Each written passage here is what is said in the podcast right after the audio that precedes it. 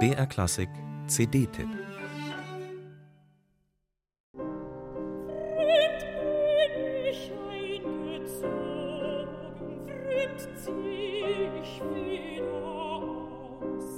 Viel wissen wir nicht über diesen Wanderer und die Gründe für seine Weltentfremdung.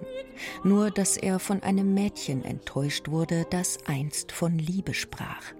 Und das nun, vielleicht auf Druck der Eltern, die reiche Braut eines anderen ist. Die ungewöhnliche Idee Joyce Di Donatos war es, die ganze Winterreise aus der Perspektive dieser Frau zu erzählen.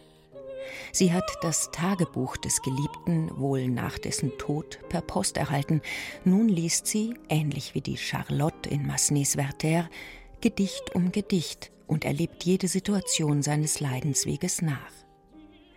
Dass Di Donato durch diese Rahmenhandlung in eine monotone Erzählhaltung verfällt, ist bei einer Künstlerin von ihrem dramatischen Kaliber nicht zu befürchten.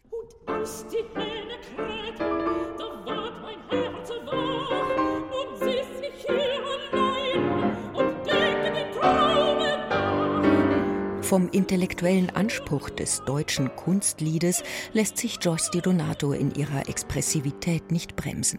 Warum auch?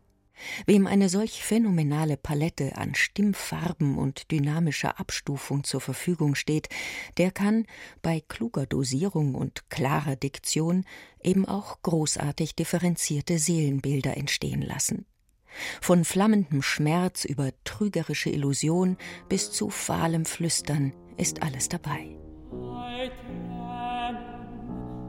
Meine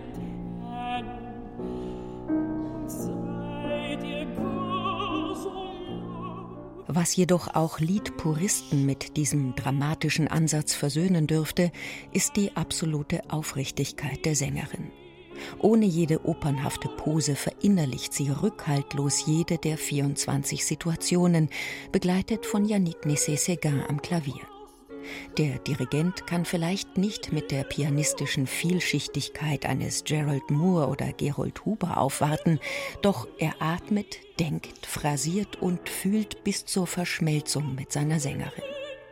Auch da, wo der Blickwinkel der Frau zur Abweichung von der gewohnten Interpretation führt.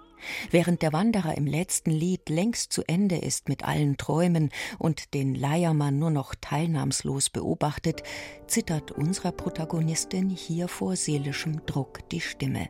Es sind schließlich die letzten Worte des lebensmüden Geliebten.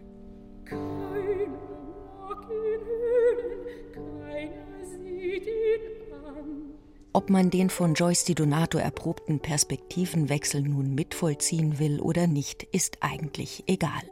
Genauso wie die Frage, ob es ein Mann oder eine Frau ist, der Schuberts verzweifelte Seelenreise durchlebt. Wichtig ist nur, dass man mitgenommen wird auf diese Wanderung durch Gefühlsextreme, und das ist bei Di Donato und Nessé Séguin zweifellos der Fall.